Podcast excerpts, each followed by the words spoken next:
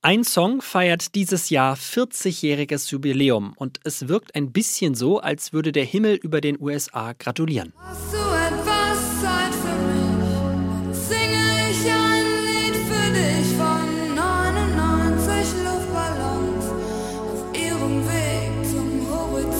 Okay, bei 99 sind wir noch nicht, zumindest während wir gerade diesen Podcast aufzeichnen. Aber so oft wie in den letzten Tagen haben wir hier im Studio, glaube ich, noch nie über Ballons und unbekannte Flugobjekte am Himmel gesprochen. Wir reden, was diese Woche los war, da mit den unbekannten Objekten und wer wohl auch eher nicht dahinter steckt. Die Sprecherin des Weißen Hauses hat nämlich nach einigen Spekulationen im Internet Aliens ausgeschlossen. Die Korrespondenten. Reporterleben in Washington. There is no indication of aliens or extraterrestrial activity. Der Amerika-Podcast von NDR Info. Hello aus Washington an alle, die uns zuhören, auf welchem Planeten auch immer. Ich bin Anne Bartram und bei mir sind heute Nina Barth Hallo. Und Kerstin Klein, die später uns auch noch ein bisschen was erzählt über ihre letzte Drehreise in die Eiseskälte von Minnesota war es, glaube ich, ne? Unbedingt. Hallo. Und in der Technik heute ihre Premiere im Podcast Leonie Winter. Hi. Hallo. Erstmal reden wir über das große Thema dieser Woche, die unbekannten Flugobjekte. Mich hat das Thema, muss ich ehrlich sagen, besonders getroffen, denn ich hatte letztes Wochenende, als das so hochgekocht ist, Bereitschaft und an drei Tagen hintereinander sind ja auch drei neue Objekte entdeckt worden. Das heißt, jedes Mal, wenn ich gerade auf dem Weg zum Einkaufen war oder irgendwas vorhatte, hat schon wieder mein Handy geklingelt mit einer Eilmeldung und dann äh, waren alle Pläne auch wieder vorbei. Wie hat äh, euch dieses Thema beschäftigt die Woche? Na, mich hat's auch erwischt. Ne? Also ich war am Freitag kurz vor, naja, Feierabend noch nicht, aber es war bei uns ja so Nachmittag, als dann diese Meldung kam mit dem Objekt über Alaska, das abgeschossen wurde. Das war ja das erste nach diesem Ballon, über den man vorher die ganze Woche geredet hatte. Darüber haben wir berichtet und dann haben wir natürlich am Wochenende auch berichtet. Nicht über jeden einzelnen dieser Objekte, aber doch über das Thema an sich haben wir natürlich auch fürs Fernsehen berichtet. Klar, jeder redet darüber, ne? Und ich fand das ganz interessant, genau, jeder redet darüber. Ich war da gerade mit Amerikanern ähm, unterwegs an diesem Wochenende und äh, das war so ein totales, die schwanken so zwischen Ungläubigkeit und auch ein bisschen Entsetzen, un, ungutes Gefühl, ähm, Galgenhumor. Also das ist auf jeden Fall was, was die Menschen hier beschäftigt. Ja, ich habe mich jetzt auch dann privat nochmal beschäftigt. Ich hatte am Wochenende auch noch mit einem Nachbarn von mir gesprochen, der äh, auch beim Militär war, früher und der, den ich dann auch nach seiner Einschätzung gefragt habe und der auch sagte, na, ihn besorgt es. Also das ist so lustig und amüsant, wie wir das vielleicht manchmal diskutieren. Ne? Da ist ja, steckt ja auch eine potenzielle Gefahr drin, ne? dass sich da was hochschaukelt. Ja, und Stand jetzt wissen wir auch immer noch nicht so ganz genau, ähm, was dahinter steckt. Äh, Wir rollen es nochmal ganz kurz äh, auf. Ne? Also das erste Objekt war ja dieser mutmaßliche Spionageballon aus China, der uns ja wirklich, du hast es schon gesagt, Kerstin, eine ganze Woche eigentlich beschäftigt hat. Und dann eben vergangenes Wochenende nochmal Freitag, Samstag, Sonntag erst über Alaska, dann über Kanada und zuletzt dann nochmal in auch Michigan, genau, äh, Lake Huron. Ich glaube, die Trümmerteile sind immer noch nicht, zumindest äh, war das mein letzter Stand, alle eingesammelt. Äh, teilweise ziemlich schwierig ranzukommen auf über gefrorenen See, beziehungsweise in den See reingestürzt. Also das könnte auch noch eine, eine ganze Weile dauern. Und ja, bis, wahrscheinlich auch erst dann werden wir genau wissen, was, äh, was dahinter steckt. Es gab ja die wildesten Spekulationen, ich, wir haben es äh, am Anfang schon erwähnt, die, die Aliens, ähm, die dann doch ausgeschlossen wurden, zumindest bisher. Man, man, man weiß es ja nicht, äh, was es da vielleicht noch für neue Erkenntnisse gibt. Es wird aber natürlich auch weiter total viel spekuliert, äh, was dahinter stecken könnte. Es gibt die unterschiedlichsten Theorien und eine davon ähm, hat Jim Himes, der ist ein Mitglied im Geheimdienstausschuss des Parlaments, dem äh, Sender NPR gesagt. Man muss kein Staat sein, um einen Ballon aufsteigen zu lassen. Manche Leute starten Wetterballons oder Ballons für Internetempfang. Wir sind gerade einfach sehr sensibel und halten mit unseren Radaren jetzt extra Ausschau. Und dann finden wir halt auch jede Menge Müll. Was sagt ihr dazu? Haltet ihr das auch für wahrscheinlich, dass äh, am Ende vielleicht an dieser ganzen Hysterie, Ballon, Hysterie, doch, dass, dass das doch gar nicht so ernst war, wie man zwischendurch gedacht hat? Also zumindest hat ja der Sprecher des Nationalen Sicherheitsrates des Weißen Hauses, John Kirby, zuletzt gesagt, dass die drei Objekte vielleicht doch harmlos waren, dass sie mit irgendeinem kommerziellen oder harmlosen Zweck in Verbindung gestanden hätten, so hat er das ausgedrückt. Und ähm, es ist natürlich schon möglich, dass es Bewegung am Himmel gibt. Das ist nichts Neues. Und ich glaube schon, dass jetzt die Nervosität, nachdem eben dieser Ballon gesichtet wurde oder abgeschossen wurde, da sind die USA ja sehr sicher, dass es ein Spionageballon war. Dann gab es Kritik, dass es so lange gedauert hat, bis Biden tatsächlich den Abschuss genehmigt oder angeordnet hat. Ähm, es wirkt jetzt schon so, als sei da eine Nervosität und dass da jetzt ähm, einfach mal geschossen wurde, weil man was sieht, obwohl es vielleicht harmlos war. Also das, es gibt zumindest im Moment keine Hinweise darauf, dass diese drei Objekte äh, zur Spionage eingesetzt wurden. Mhm, und vielleicht werden wir es auch nie wissen. Ne? Das sagte der Sprecher des Nationalen Sicherheitsrats. Naja, sagte es nicht, aber er ist gefragt worden. Kann es sein, dass wir diese Trümmerteile niemals finden und es niemals ähm, erfahren, was es denn jetzt war? Ähm, und da hat er nicht so richtig darauf geantwortet und ist dem ausgewichen. Und ich glaube auch, du hast recht, das zeigt eine gewisse Nervosität, aufbauend auf dieser Kritik an dem ersten Ballon, der eben so lange über die USA flog, was viel Kritik von beiden Seiten des politischen Spektrums dafür gesorgt hat. Und jetzt ist natürlich die Kehrseite. Wenn man solche Objekte schnell abschießt, hat man eben keine Zeit mehr, sich die anzugucken, keine Zeit herauszufinden, was es denn ist. Und das hat Kirby ja auch gesagt, wir haben diesen Filter, die USA haben diesen Filter im Radar feiner eingestellt und wenn man genauer hinschaut, findet man noch mehr. Und dann ist die nächste Frage, ist das jetzt die neue Zukunft? Also steigen da immer Millionen teure Kampfjets jetzt auf und schießen Tausende von Dollar teure Raketen ab? Darauf ist Kirby auch die Antwort so ein bisschen schuldig geblieben. Also ich glaube, da müssen sich die USA selber nochmal sortieren. Und so ein ganz neues Phänomen ist es ja eigentlich auch mhm. gar nicht. Ne? Also ähm, ein Sprecher der Regierung hat ja, glaube ich, auch gesagt die Woche, dass auch schon unter Bidens Vorgänger Trump solche ähm, Himmelskörper äh, mhm. entdeckt mhm. wurden. Ähm, damals, genau, hat sich wohl aber, oder dass die schon unterwegs waren, aber es hat sich einfach keiner so genau gekümmert. Ne? Also, dass nicht identifizierbare Objekte am Himmel auftauchen, das ist überhaupt nicht neu. Es gibt ja sogar ein Pentagon-Büro für die Nachverfolgung von UFO-Sichtungen. Und in einem Bericht vom vergangenen Monat ähm, heißt es, dass die Zahl der nicht identifizierten Objekte am Himmel auf 510 gestiegen ist seit dem ersten Bericht von 2021. Und in dem Bericht steht aber auch, dass fast die Hälfte der neuen Sichtungen als unauffällig eingestuft worden sind. Also, dass da Objekte am Himmel rumfliegen, das mag uns alle äh, überraschen oder auch nicht, äh, die wir uns noch nicht so sehr damit beschäftigt haben. Aber ähm, die USA sind sich dessen sehr wohl bewusst. Die Frage ist eben, was ist Spionage, was ist nicht Spionage? Mhm. Und was man da vielleicht auch noch mal in dem Zusammenhang sagen könnte. Also die, man weiß, wie gesagt, nicht, was diese drei Objekte jetzt waren, die es da noch gab, aber was der äh, Sprecher des Nationalen Sicherheitsrats auch gesagt hat, auch quasi so als Seitenhieb auf die Republikaner, die ja Joe Biden sehr kritisiert haben. Er hat gesagt, wir wissen, dass die Chinesen ein groß angelegtes Ballonspionageprogramm haben, schon auch seit der Zeit von Donald Trump und unter dessen Regierung sei das eben nicht aufgefallen und erst unter der Regierung von Joe Biden sei das aufgefallen und angegangen worden, schon vor diesem Vorfall mit dem chinesischen Ballon, von dem die USA sagen, es war ein Spionageballon. Das heißt, da hat Kirby versucht, dieses Narrativ umzudrehen und zu sagen, Moment mal, ihr kritisiert Biden, aber eigentlich, wir sind diejenigen, die jetzt da handeln, wohingegen Donald Trump zugesehen habe. Das war dann sozusagen der Seitenhieb zurück. Und umgekehrt sagt ja China auch, und ihr übrigens USA, ähm, ihr macht es ja genauso. Wir haben ja diese Ballons bei uns über China auch. Stimmt, das hat ja dann aber die US-Regierung auch direkt wieder äh, zurückgewiesen. Ja, wobei da gab es auch einen ganz interessanten Moment. Da ist Kirby auch gefragt worden, ja, die Chinesen definieren ja den chinesischen Luftraum anders als die mhm. USA. Ja, ja. Haben die, haben wir als Amerikaner nichts nur in dem chinesischen Luftraum, den wir als chinesisch anerkennen. Was ist denn mit dem Luftraum, den China für sich reklamiert? Und hat Kirby einfach nur stumpf wiederholt, wir haben keine Aufklärungselemente im chinesischen Luftraum. Punkt. Also mhm. da ist noch Raum für Interpretationen, was denn zum Beispiel mit Taiwan oder dem südchinesischen mhm. Meer ist, mhm. das China ja auch als seinen Luftraum deklariert definitiv. Und äh, ich glaube, dass es Spionage gibt, ist ja jetzt, glaube ich, auch äh, kein wirkliches Geheimnis also von, nee, von genau, beiden wobei, Seiten. So wie ich das verstanden habe, von dem, was ich jetzt auch von Experten gehört habe, ist, dass die USA schon versuchen, am Rande des Luftraums zu sein. Es gibt ja auch die Möglichkeit mit Satelliten. Und ich meine, diese Ballons haben uns ja alle überrascht, wo man sich erstmal überlegen musste, auch die Chinesen haben ja Satelliten im All, was ist der Mehrwert?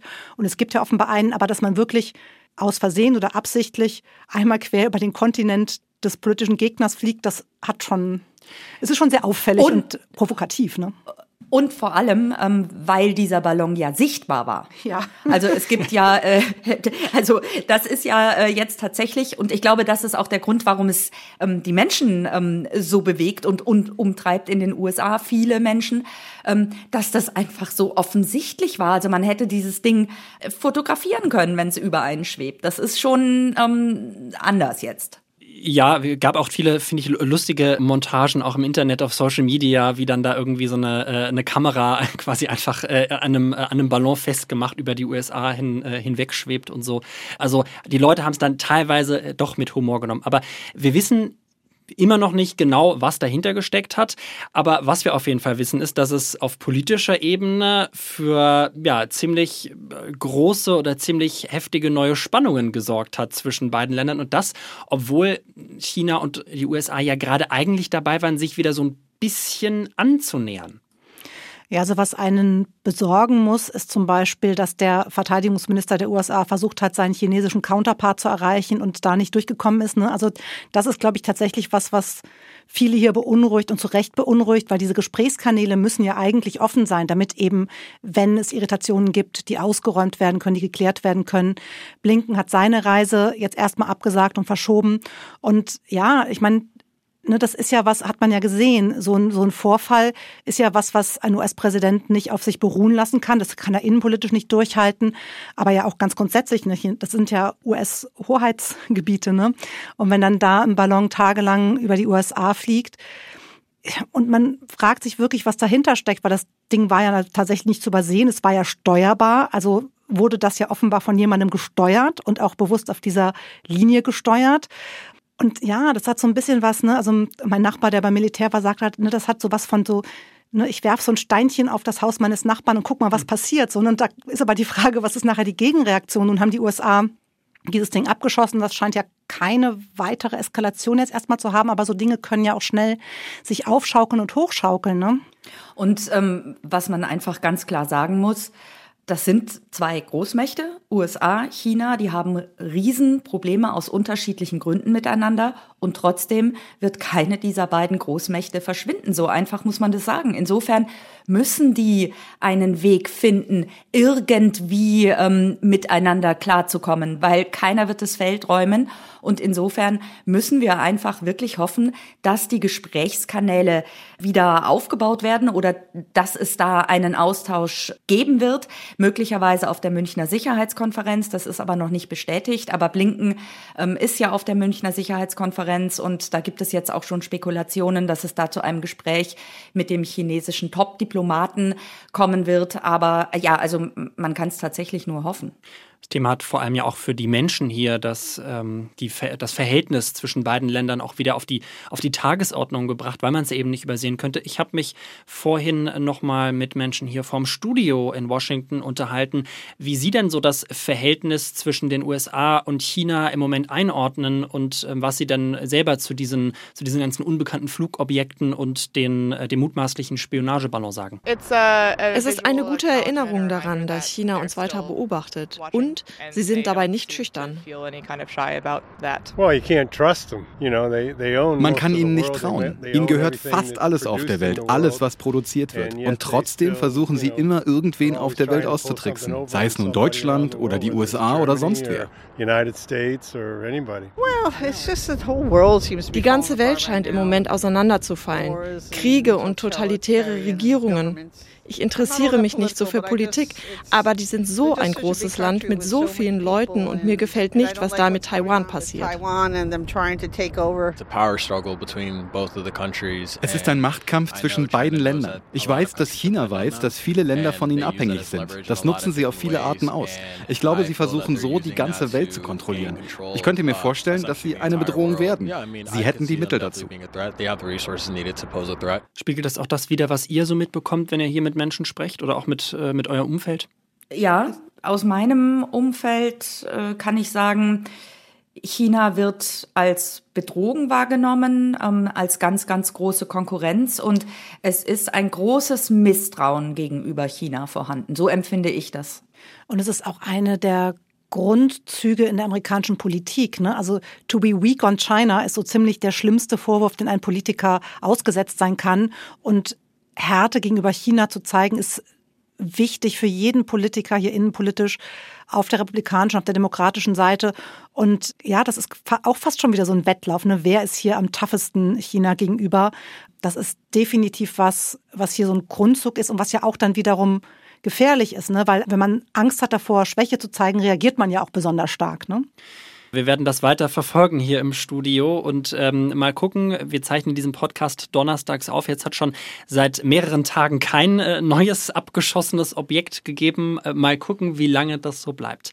Wir machen weiter mit unserem zweiten Thema und zwar, Kerstin, du warst ja vor kurzem unterwegs äh, in der Kälte und ähm, warst bei einem Schlittenhund, nee, Hundeschlittenrennen, so rum ist das, glaube ich, dabei. Und äh, das ist aber gar kein, ist mal gewöhnliches Rennen gewesen, denn das hat ja auch einen, ich sag mal, einen ganz ernsten Anlass gehabt. Ja, aber erstmal war es einfach nur eine wahnsinnig schöne Reise und ein wahnsinnig schöner Dreh. Ne? Also wir haben jetzt ja auch wieder über den Ballon geredet, über den haben wir viel berichtet. Wir machen hier viel Politik. Ähm, und es ist einfach auch schön. Wir machen auch viel, was ist, was läuft schlecht im Land, was sind Gefahren und so. Ne? Aber es ist einfach mal schön, auch mal eine schöne Geschichte aus dem Land erzählen zu können. Und ja, das war ähm, ein Schlittenhunde-Marathon. Also es ging wirklich über eine lange Distanz das Rennen an sich ist super spannend. Es ist aber benannt nach einem äh, Indigenen, John Beargrease. Das war ein Indigener vom Stamm der Ojibwe, der eben dort im 19. Jahrhundert 20 Jahre lang die Post ausgetragen hat per Hundeschlitten. Und an den erinnert das. Auf seiner Strecke ungefähr findet dieses Rennen statt.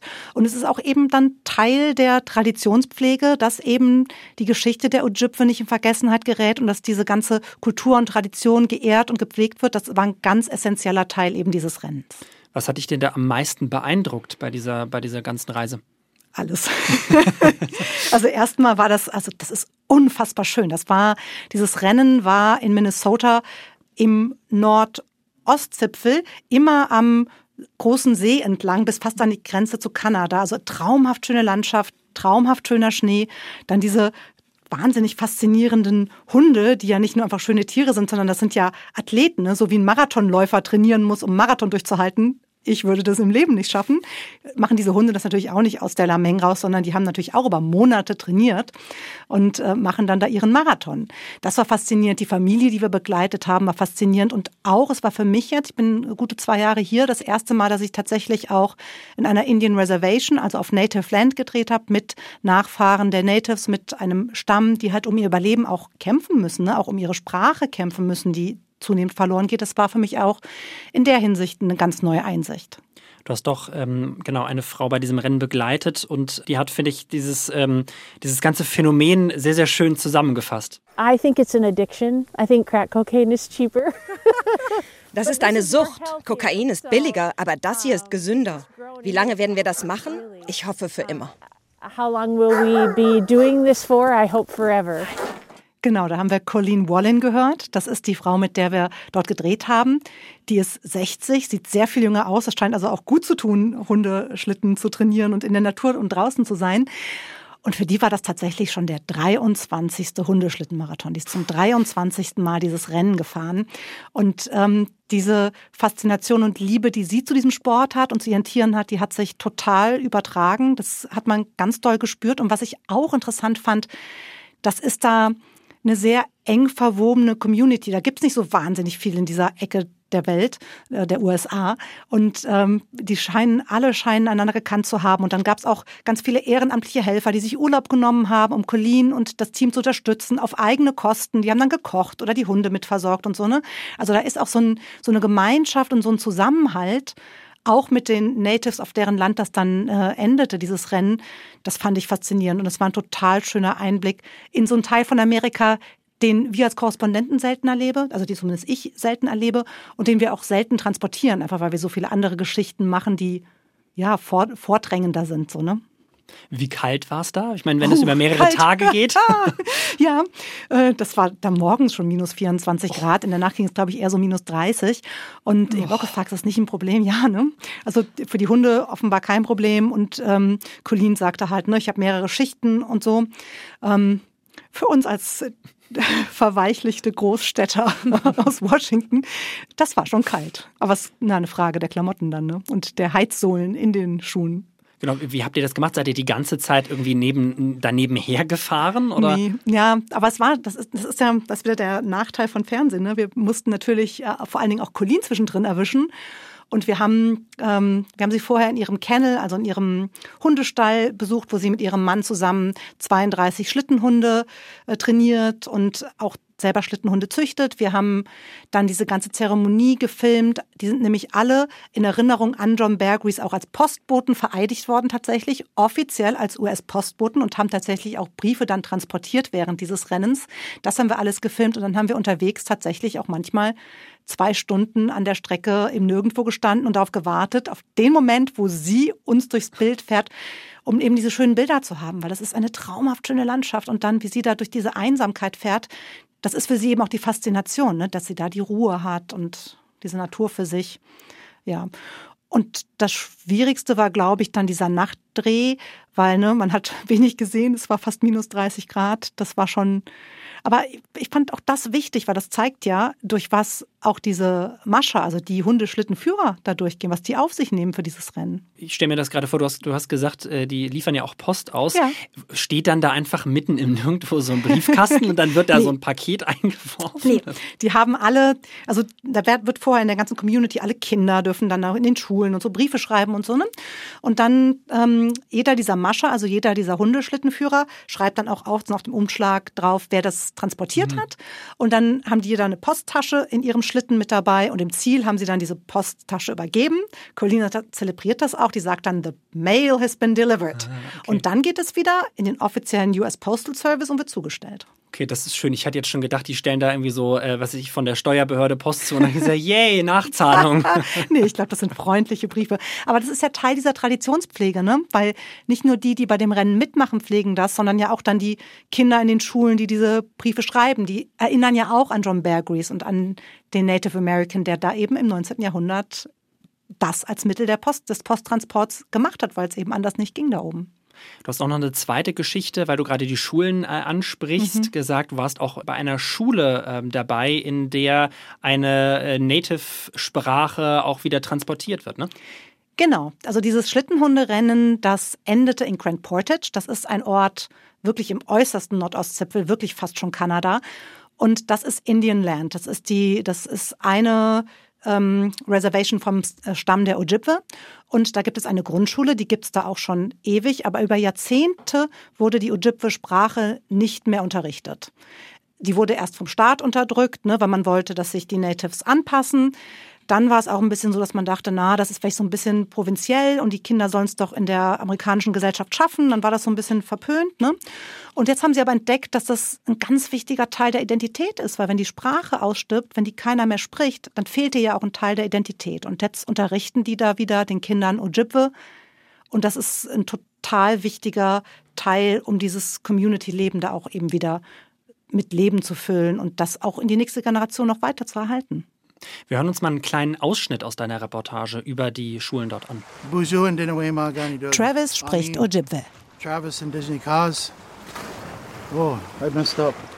Doch er verzettelt sich. Ojibwe fällt ihm schwer, wie fast allen in seiner Generation. Jahrzehntelang wurde die Sprache unterdrückt. Well, if we don't keep the language alive, Wenn man die Sprache, die Kultur verliert, verliert man auch, wer man als Volk ist. Heute wird die Sprache wieder unterrichtet. Ein Rettungsversuch in allerletzter Minute. Wir Stammesältesten sprechen noch Ojibwe, aber die Generation nach uns nicht mehr. Die Schulen wollten weder unsere Kultur noch unsere Sprache. Sie dachten, nur ohne sie würden es die Kinder in dieser Welt schaffen. To, to make it in this world. Hm, Das war der Stammesälteste Billy Blackwell. Das ist einer von ganz wenigen, der dort in Grand Portage die Sprache noch spricht. Es gibt Ojibwe auch auf der kanadischen Seite der Grenze. Da wird es wohl auch noch mehr gesprochen. Aber dieses Problem, dass die Sprachen verloren gehen, das hat auch die US-Regierung erkannt. Und gerade jetzt im Januar ist ein Gesetz in Kraft getreten, das diese Sprachen retten und fördern soll und überhaupt erst mal ermitteln soll, wie viele Menschen in Amerika sprechen die überhaupt noch, weil auch das kann keiner beantworten, weil das noch keiner erhoben hat. Wie, ähm, wann hat eigentlich so dieser Umbruch stattgefunden, sozusagen? Sie haben, Sie haben ja beschrieben, ähm, deine Protagonisten, dass äh, Mhm. die eben lange unterdrückt war. Wann, wann kam denn die Erkenntnis, dass das eben falsch war und man das vielleicht auch wieder beleben sollte? Ja, das ist, glaube ich, unterschiedlich. Also hier in Grand Portage an der Schule unterrichten sie Ojibwe erst wieder seit 2019. Die haben uns aber erzählt, dass in anderen Ojibwe-Gemeinschaften das schon früher angefangen wurde, dass dann auch dann die Kindergeneration schon weiter ist. Da gibt es auch so wohl so Sprachwettbewerbe und da sind wohl andere Schulen auch schon weiter. Und es gibt auch Grundschulen, die das immersiv unterrichten, also wirklich in Ojibwe die Fächer unterrichten. Das ganz große Problem ist aber, dass es kaum Lehrerinnen und Lehrer gibt, weil diese Elterngeneration, wir haben es gerade gehört, Travis, der ist so ungefähr mein Alter, die können es nicht mehr richtig. Und die Lehrerin, die an unserer Grundschule da unterrichtet hat, hat es auch nicht richtig gelernt als Kind und die musste sich das dann in der Uni selbst nochmal drauf schaffen. Und das ist natürlich eine Hürde, ne? Um den Kindern das beizubringen, braucht man auch genug Menschen, die das noch gut genug können, um es zu unterrichten. Auf jeden Fall ein sehr äh, spannendes und wichtiges Thema. Und wie du es vorhin schon gesagt hast, ähm, finde ich auch immer schön, wenn, wenn man es mal hier aus diesem Washington-Trubel, aus diesem tagesaktuellen Total. Balance und was äh, Streit und was sonst noch alles ist, rausschafft und dann wirklich die, die Geschichten aus diesem riesigen Land, das ja eigentlich schon fast ein ganzer Kontinent ist, äh, erzählen kann. Vielen, vielen Dank, dass du da warst, dass du darüber äh, uns erzählt hast. Vielen, vielen Dank auch an Nina, dass du uns äh, über die Balance äh, geupdatet hast. Und vielen Dank auch an Leonie in der Technik dafür, dass man uns hören konnte. Und natürlich auch vielen, vielen Dank an alle, die uns zugehört haben. Die ganze Folge zum Nachhören gibt's auf ndr.de slash die Korrespondenten oder in der ARD Audiothek. Und die Reportage von Kerstin über das Hundeschlittenrennen, über den Marathon, die gibt's demnächst in einer Extended Version sogar auf dem YouTube-Kanal vom Weltspiegel. Ich sage vielen Dank und bye bye aus Washington. Die Korrespondenten. Reporterleben in Washington. Der Amerika-Podcast von NDR Info.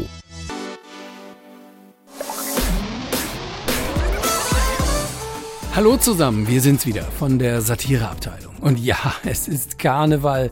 Die einen lachen, die anderen sind beleidigt. Speziell der Herr Merz. Den wollte zweimal keiner haben, weil er nur schwerlich zu ertragen. Doch nerven kann auch Strack die Zimmerin. Weil ich die Allergeilste bin. Okay, okay, im aktuellen Podcast steigern wir das Niveau noch. Ihr Völker der Welt, schaut auf diese Stadt.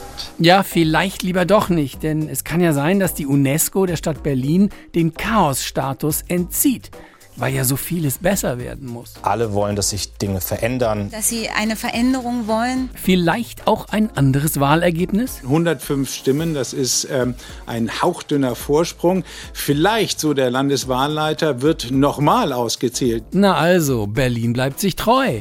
Zweimal wählen, dreimal auszählen. Und dann müssen wir schauen, was geht. Ja, und was da alles geht. Im neuen Podcast der Intensivstation von Gewählten und Gequälten. Jetzt in der ARD Audiothek oder unter ndr.de-intensivstation.